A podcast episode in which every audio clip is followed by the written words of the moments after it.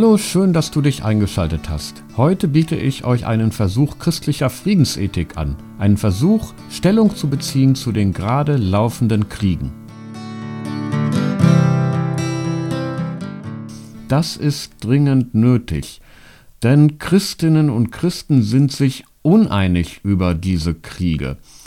Auch die evangelische Kirche in Deutschland kann sich zu keiner einheitlichen Stellungnahme durchringen, mit der sie Orientierung bieten könnte, sondern sie muss erst einen langwierigen Konsultationsprozess, so nennt sich das, durchlaufen, um danach im Jahr 2025 eine Orientierungsschrift herauszugeben.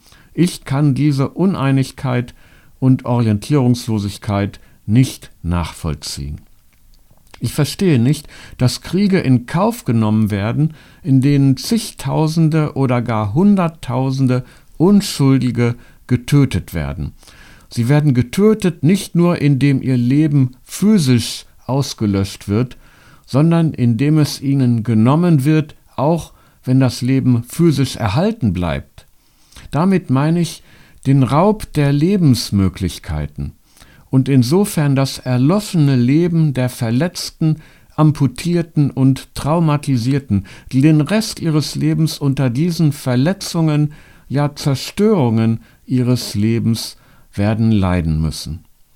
Und das verlorene Leben meine ich, das verlorene Leben derjenigen, deren Familie zerstört wurde, deren Liebste getötet wurden oder vermisst sind und die fortan ohne sie in quälender Ungewissheit, in unüberwindlicher Trauer oder dauernder Einsamkeit werden leben müssen. Und ich denke an das Leben der kommenden Generationen, an welche dieses unbewältigte Leid in traumatisierten Familien bekanntlich weitergegeben wird. Mein erster Punkt ist überschrieben Leidensbereitschaft oder Tötungsbereitschaft.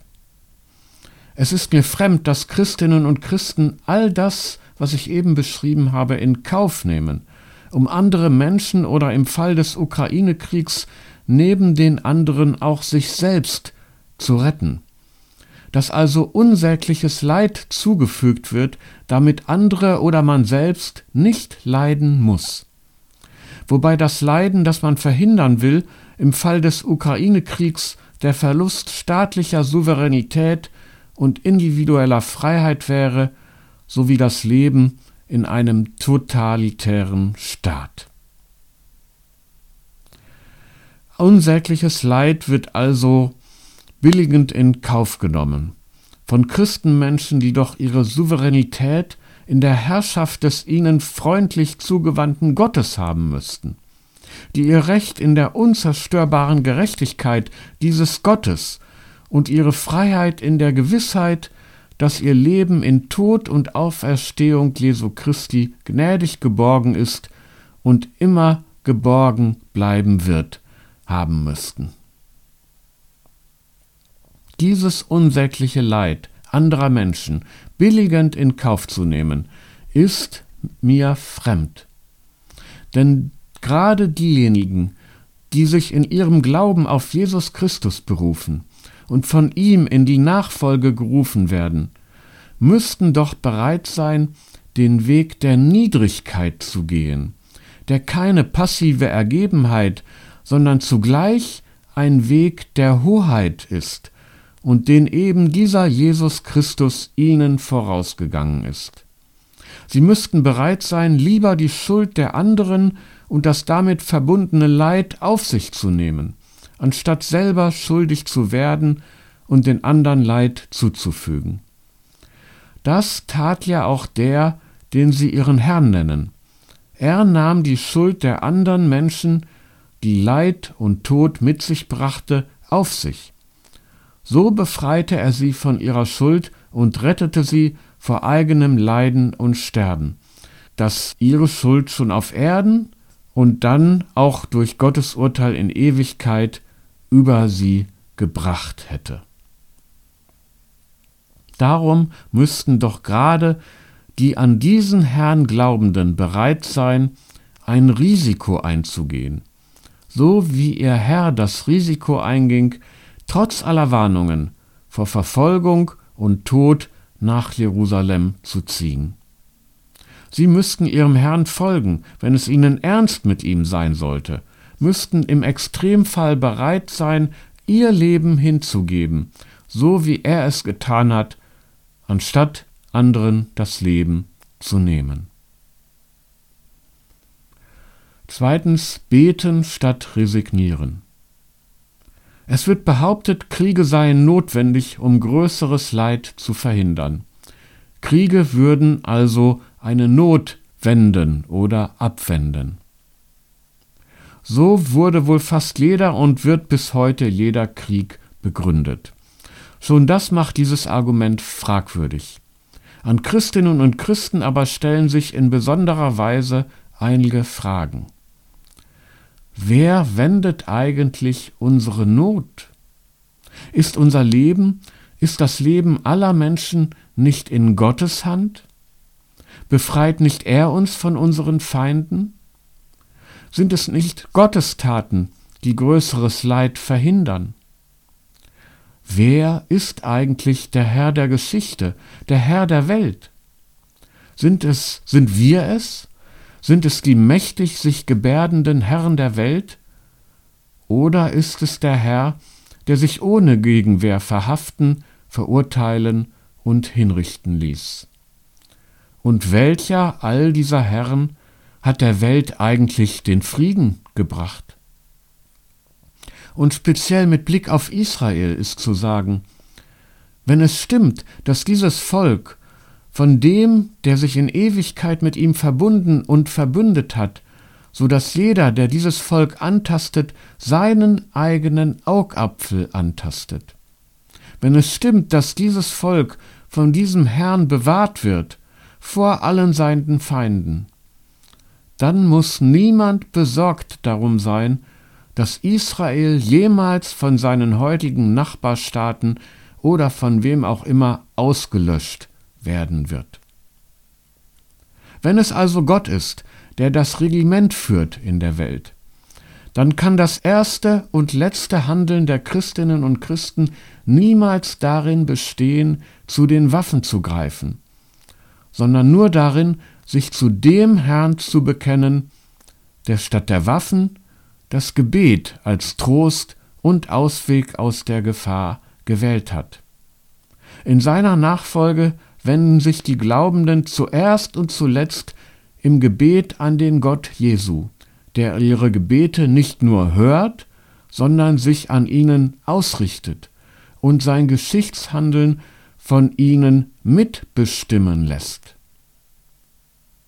Könnte es sein, dass die evangelische Kirche, dass wir Christinnen und Christen deshalb so unentschlossen und orientierungslos sind und angesichts der scheinbaren weltgeschichtlichen Dilemmata im Grunde schon resigniert haben, ja deprimiert zurückbleiben.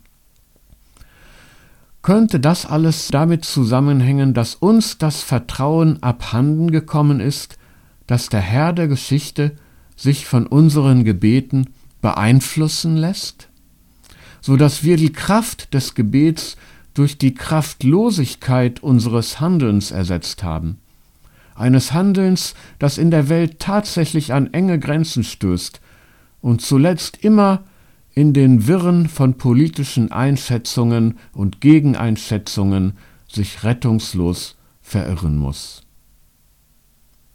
Wenn der christliche Glaube nicht nur eine fromme Theorie bleiben soll, dann muss er sich im Denken und Handeln der Glaubenden ausdrücken, zumindest im Denken. Ich verstehe jeden Menschen, der daran scheitert, das, was er denkt und glaubt und wonach er zu leben trachtet, in die Praxis umzusetzen. Das eigene Leben hinzugeben kann nicht gefordert, es muss uns geschenkt werden. Wir sind alle schwach in der Praxis. Aber das darf keine Rechtfertigung für fehlenden Glauben sein. Im Glauben und entsprechendem Denken können wir stark sein, wenn wir Jesu Botschaft ernst nehmen. Drittens, sind Kriege notwendig? Ich will mal fragen, gibt es nicht tatsächlich notwendige Kriege? Kriege, die wirklich größeres Leid verhindern? Ich kann das nicht vollends verneinen. Der Krieg gegen Nazi-Deutschland war sicher ein notwendiger Krieg. Wobei gefragt werden muss, ob die Flächenbombardements der Alliierten notwendig waren. Ob also wirklich so viele Unschuldige wahllos hätten getötet werden müssen, um diesen Krieg zu gewinnen. Heute werden solche Bombardements vom Völkerrecht eindeutig als Kriegsverbrechen eingestuft was aber kriegführende Parteien nicht daran hindert, sie dennoch durchzuführen. Aufgrund der unverhältnismäßigen Potenzierung des Tötens sind die wenigsten Kriege notwendige Kriege. Kriege, die größeres Leid verhindern. Sie sind es schon gar nicht in christlicher Sicht. Denn wer bereit ist, lieber Leid auf sich zu nehmen, als Leid zuzufügen. Der wird sehr viel zurückhaltender dabei sein, die Notwendigkeit eines Krieges zu behaupten. Es kann ja gerade christlich gesehen in einem Krieg nicht darum gehen, eigenes Leid zu minimieren. Gerade dieses Ziel bestimmt aber die Logik des Krieges, die damit einem weltlichen Muster folgt, dem wir uns nicht gleichstellen, sondern entgegenstellen sollen. Das christliche Verhaltensmuster aber ist die Logik der Liebe, die anderen Gesetzen folgt als der Anspruch auf Minimierung eigenen Leids. Auch das Bestreben, das Leid einer bestimmten Gruppe anderer Menschen zu minimieren, macht einen Krieg nicht automatisch zu einem notwendigen Krieg. Denn für, wer für sich selbst eine christliche Ethik der Liebe vertritt, nach welcher es besser ist, selber zu leiden, als Leid zuzufügen, der kann diese Ethik, wenn es um andere Menschen geht, nicht einfach für ungültig erklären und dem Töten den Vorrang einräumen gegenüber dem bewussten und aktiven Erdulden von Leid. Das Ziel christlicher Liebe ist ja nicht, eine begrenzte Gruppe mir politisch nahestehender Menschen um jeden Preis vor Leid zu bewahren, sondern Gott die Ehre zu geben und deshalb Gewalt und Zerstörung gegenüber allen seinen Geschöpfen so weit wie möglich einzudämmen. Das schließt zwar die Notwendigkeit eines Krieges nicht vollends aus, setzt ihr aber enge Grenzen. Diese Grenzen sind entscheidend, weil der Krieg seine eigene Logik hat. Diese Logik zeigt sich darin, dass sich das Töten, wo es einmal begonnen hat, in sich selbst potenzierende Höhen aufschaukelt. Wenn alle Dämme der Menschlichkeit gebrochen sind, kommt es auf Zehntausende weitere Getötete nicht mehr an. Die Verhältnismäßigkeit gehört nicht zu den Gesetzen des Krieges. Wir erleben das ja gerade im Gazastreifen, wo rund 1200 Unschuldige bestialisch gefoltert und ermordet wurden. Da werden jetzt Zehntausende Unschuldige getötet. Auf diese Weise werden Leid und Hass nicht begrenzt, sondern potenziert. Viertens eine neue Gewichtung statt entweder oder. Jesus setzte Leidensbereitschaft an die Stelle der Kampfesbereitschaft.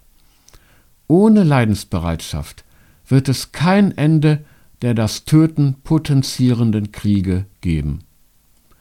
Eine Akzentuierung der Leidensbereitschaft ohne Ausfluss jeder Wehrhaftigkeit falls ein Krieg tatsächlich einmal notwendig werden sollte, verheißt ein Mehr an Frieden. Nicht affektgesteuerte und Fantasie, fantasielose Gegengewalt, sondern geduldig ertragenes Leid und warten auf Gottes rettendes Eingreifen führen in die Freiheit, wie schon die Befreiung Israels aus dem babylonischen Exil zeigt.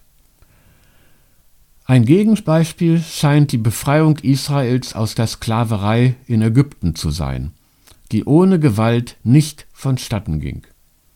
Doch auch hier ist es Gott, der Mose beruft und das ägyptische Heer im Meer ersaufen lässt. Zeitweise gab es in Israel den Brauch, ein Los zu werfen und das Ergebnis als Entscheidung Gottes für oder gegen Krieg zu verstehen. Wie exotisch das uns auch immer erscheinen mag.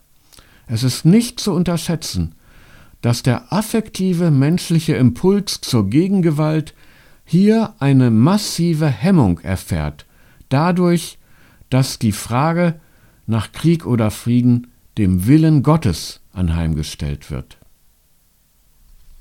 Krieg war also schon im antiken Israel kein Automatismus. Er war aber auch nicht ausgeschlossen. Ich rede also keiner Wehrlosigkeit das Wort, aber auch keiner übertriebenen Wehrhaftigkeit, die jedes Risiko und jede Leidensbereitschaft scheut und ausschließen will. Einer Wehrhaftigkeit, die jetzt wieder auch die deutsche Politik ergriffen hat. Es geht also nicht um ein striktes Entweder-Oder, entweder, entweder Wehrlosigkeit oder Wehrhaftigkeit, sondern es geht um eine neue Gewichtung, die dem allzu menschlichen Affekt des Gegenschlags deutlich widerspricht. Zumindest diese christliche Gewichtung und das Bemühen, sich dieser Gewichtung entsprechend zu verhalten, sollten Christinnen und Christen der Bergpredigt Jesu entnehmen können. Es ist eine Gewichtung, die zur üblichen politischen Gewichtung und zu den in der Welt üblichen Verhaltensmustern in deutlichem Widerspruch steht. Auch ein politisches Handeln, das auf dieser christlichen Gewichtung gründet, wäre nicht vollkommen frei von Unwägbarkeiten aber es könnte in ihm ein Maß an Eindeutigkeit und Orientierung wiedergewonnen werden, das bei weitem weniger Unwägbarkeiten mit sich bringt, als ein politisches Handeln, das allein auf politischen und militärischen Machtinteressen beruht. Fünftens und letztens Geist aller Wahrheit statt Tod aller Eindeutigkeit. Denn zu den Dilemmata der tödlichen Logik des Krieges gehört auch, dass mit dieser Logik die Eindeutigkeit stirbt, so dass es keine Gewissheit des Denkens und Handelns mehr gibt und Orientierungslosigkeit um sich greift. Die evangelische Kirche in Deutschland und mit ihr nicht wenige Menschen sehen sich nicht in der Lage, eine Entscheidung für oder gegen den Krieg zu treffen. Sie verharren in der Unsicherheit, in der es keine eindeutigen Antworten gibt. Aber das Verharren in der Unentschiedenheit ist auch eine Entscheidung. Wer nicht Stellung bezieht, überlässt das Feld den anderen. Eine Entscheidung zu treffen heißt, Verantwortung zu übernehmen. Gott wartet nicht auf antwortlose Christenmenschen, sondern auf Antwortende. Die Antwort darf weder beliebig sein, noch auf Dauer ganz ausbleiben.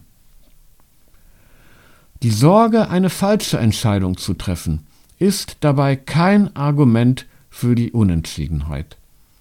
Denn Christinnen und Christen, die um die Gnade Gottes wissen, können das Risiko eingehen, sich falsch zu entscheiden. Und sie beten darum und hoffen darauf, in aller scheinbaren Uneindeutigkeit von Gottes Geist zu einer richtigen, das Leben fördernden Entscheidung geleitet zu werden. Was die Glaubenden selber dazu beitragen können, ist neben dem Gebet sich die frohe Botschaft vom Retter der Welt vor Augen zu führen. Es ist eine frohe Botschaft, die nicht nur zum Seelenheil verhelfen will, sondern schon in dieser Welt Heiles stiften und vor dem Tod retten will. Und sei es um den Preis eigenen Leidens und im Extremfall auch eigenen Sterbens.